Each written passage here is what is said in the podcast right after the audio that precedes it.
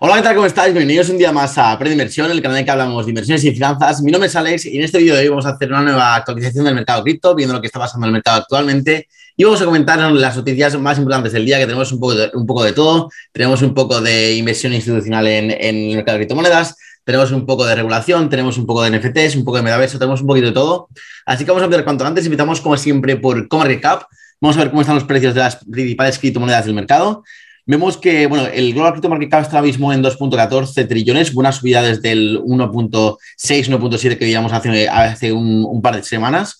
Eh, Bitcoin se mantiene ahí en los 47.000, bastante buena noticia esto, que esté lateralizando por encima de estos 47.000. Eh, prácticamente lo mismo que Ethereum, que está lateralizando por encima de los 3.300, que era lo más importante después de estas subidas desde los 2.800, 2.900. Y luego aquí podemos ver más abajo pues subidas más fuertes, como por ejemplo la de Solana, que vuelve a recuperar los 120 dólares con una subida del 10%, muy buena subida. Avalanche también sube casi un 5%. Y ya más abajo encontramos también otras subidas como las del Near Protocol con casi un 7%. E incluso más abajo algunas subidas más fuertes como las de BitChain de casi el 15%. Así como veis, eh, mientras eh, Ethereum y Bitcoin consolidan las subidas, pues algunas altcoins sí que ven subidas más fuertes, incluso algunas de, doble dígito, como hemos visto. Esto está llevando al, sentido, al sentimiento de mercado pues a, una fase un poquito más alcista, un poquito más de, tranquilidad, de menos pánico, de menos miedo. Parece que lo de la guerra ya va haciendo menos ruido. Yo creo que a medida que se vaya pues, solucionando el conflicto entre Rusia y Ucrania, va a haber incluso más subidas en los mercados globales, no, tan solo en el mercado cripto, pero también en equities y en, y en, otros, en otros mercados. Así que bueno, de momento estamos en 55 y está mejorando poco a poco este, este sentimiento. Entonces, bueno, vamos a ver eh, ya el gráfico de Bitcoin y ya como comentábamos, después de superar esta resistencia de los 45.000, 46.000, esta zona de resistencia tan fuerte que llevamos intentando romper pues prácticamente desde principios de, 2022, pues la hemos conseguido romper hace pues este fin de semana, el domingo pues tuvimos esta velacista tan buena y bueno, dijimos que lo más probable era lateralizar aquí eh, en torno a los 47.000, que es lo que de momento está, estamos viendo en el, en el precio de Bitcoin. Y yo creo que si nos mantenemos así durante un par de días por encima de este nivel de los 47.000, vamos a ver una continuación, un impulso de alcista de continuación hasta los 50.000, entre los 50.000 y los 52.000, ¿vale? Luego, que nadie se sorprenda si hacemos una caída correctiva hasta los, hasta los 46.000 o incluso 45.000, eso tampoco está, eh, está descartado, una, una, caída correctiva es una caída bastante lenta, con, velas bastante pequeñitas y ninguna vela pues muy fuerte y muy, muy larga, así que eso también es otra opción que podemos ver, un retesteo aquí y luego una subida, pero yo, en mi opinión, creo que sí que vamos a ver los 50.000 por lo menos esta misma semana, está poniendo bastante bien el, el mercado. Luego aquí vamos a ver rápidamente el cripto total eh, market cap, porque ya, bueno, ya veníamos rompiendo esta línea de tendencia bajista, vimos el cruce de medias la, semana pasada y hemos visto este impulso de continuación alcista que yo creo que se puede extender hasta aquí, hasta los, eh, vamos a ver si cuando hasta los 2.4 trillones de, dólares en el mercado. Así que yo creo que podemos ver incluso pues algo como así, una, una pequeña pues, corrección aquí hasta, hasta la media móvil, eh, hasta la media móvil exponencial de 20, que suele actuar como soporte dinámico, para luego ver otra, otro impulso alcista hasta los 2.4. Eso es lo que creo que, que, puede pasar. Entonces, hay muchas cosas ahora mismo que se están poniendo bastante bien, pero los, los voy a las voy a analizar en un vídeo aparte que voy a subir pues, justo después de este análisis diario, así que estaros atentos a este vídeo y ahí os, comento un poco pues, las, las, que se están poniendo bastante bien para entrar ahora, las que se pueden poner bien para entrar eh, quizá mañana o en un par de días y las que ya ahora mismo estoy tradeando. Así que bueno, lo tenéis más tarde en el, en el canal.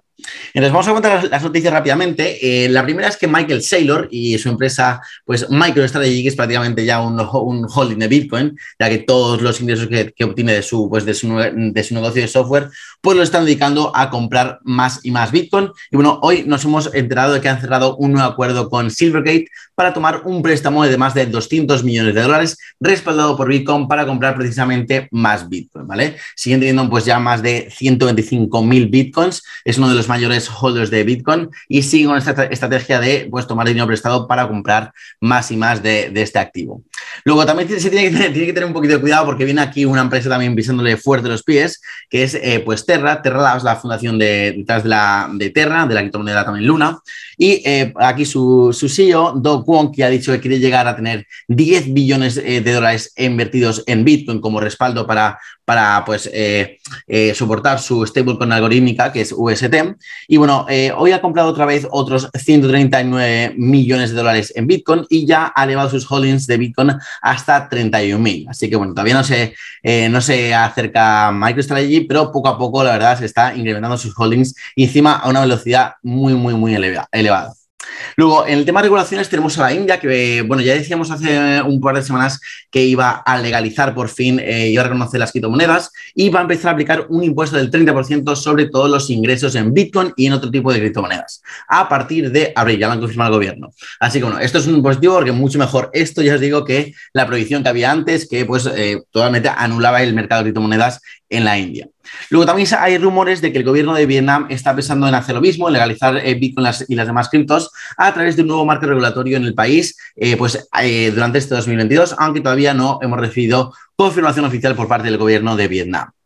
Luego, noticia negativa, noticia muy negativa en, el espacio DeFi, ya que Ronin, que es el, pues, el, un puente que utiliza, es la red que utiliza el juego Axie Infinity, eh, pues en concreto el Running Bridge, ha sufrido un, hackeo de más de 600 millones, para ser exactos, 625 millones, eh, pues repartidos un poco entre Ethereum y USDC y puede ser este el mayor robo en la historia de las finanzas descentralizadas. Y bueno, esto es lo que nos, lleva avisando un poquito Vitalik y, Ethereum, que los, estos puentes eh, pues son, eh, no son de todo seguros y pueden, se, se, pueden dar hackeos así. Así que muy mala noticia ahí para, para Xinfinity. La verdad es que bueno, bajó, bajó de repente el, el token bastante con esta noticia, es normal. Mucha gente, la verdad, gana, dinero poniéndose en corto. Y bueno, yo no lo he hecho, pero eh, sí que la verdad se movió, era bastante fácil este, este trade.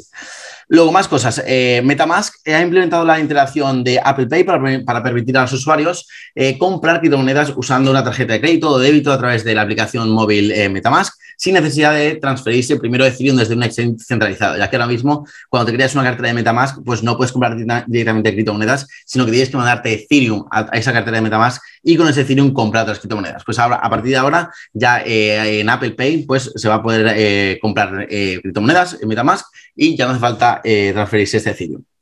Y luego, eh, dos cosas más relacionadas con, con, NFTs. La primera es que la plataforma OpenSea, el marketplace OpenSea, que es el, más grande de NFTs ahora mismo, se está preparando para empezar a integrar NFTs de la blockchain de Solana a partir de abril, que es una cosa que estaban pidiendo muchísimos usuarios, ya que la, la blockchain de Solana es muchísimo más eh, barata que la red Ethereum y esto pues va a favorecer un poquito a esos usuarios que no manejan tanto capital a que puedan meterse en el mercado de NFT, ya que antes para comprar un NFT a lo mejor tenías que pagar 100 o 200 dólares de, solamente, por el, solamente por el gas.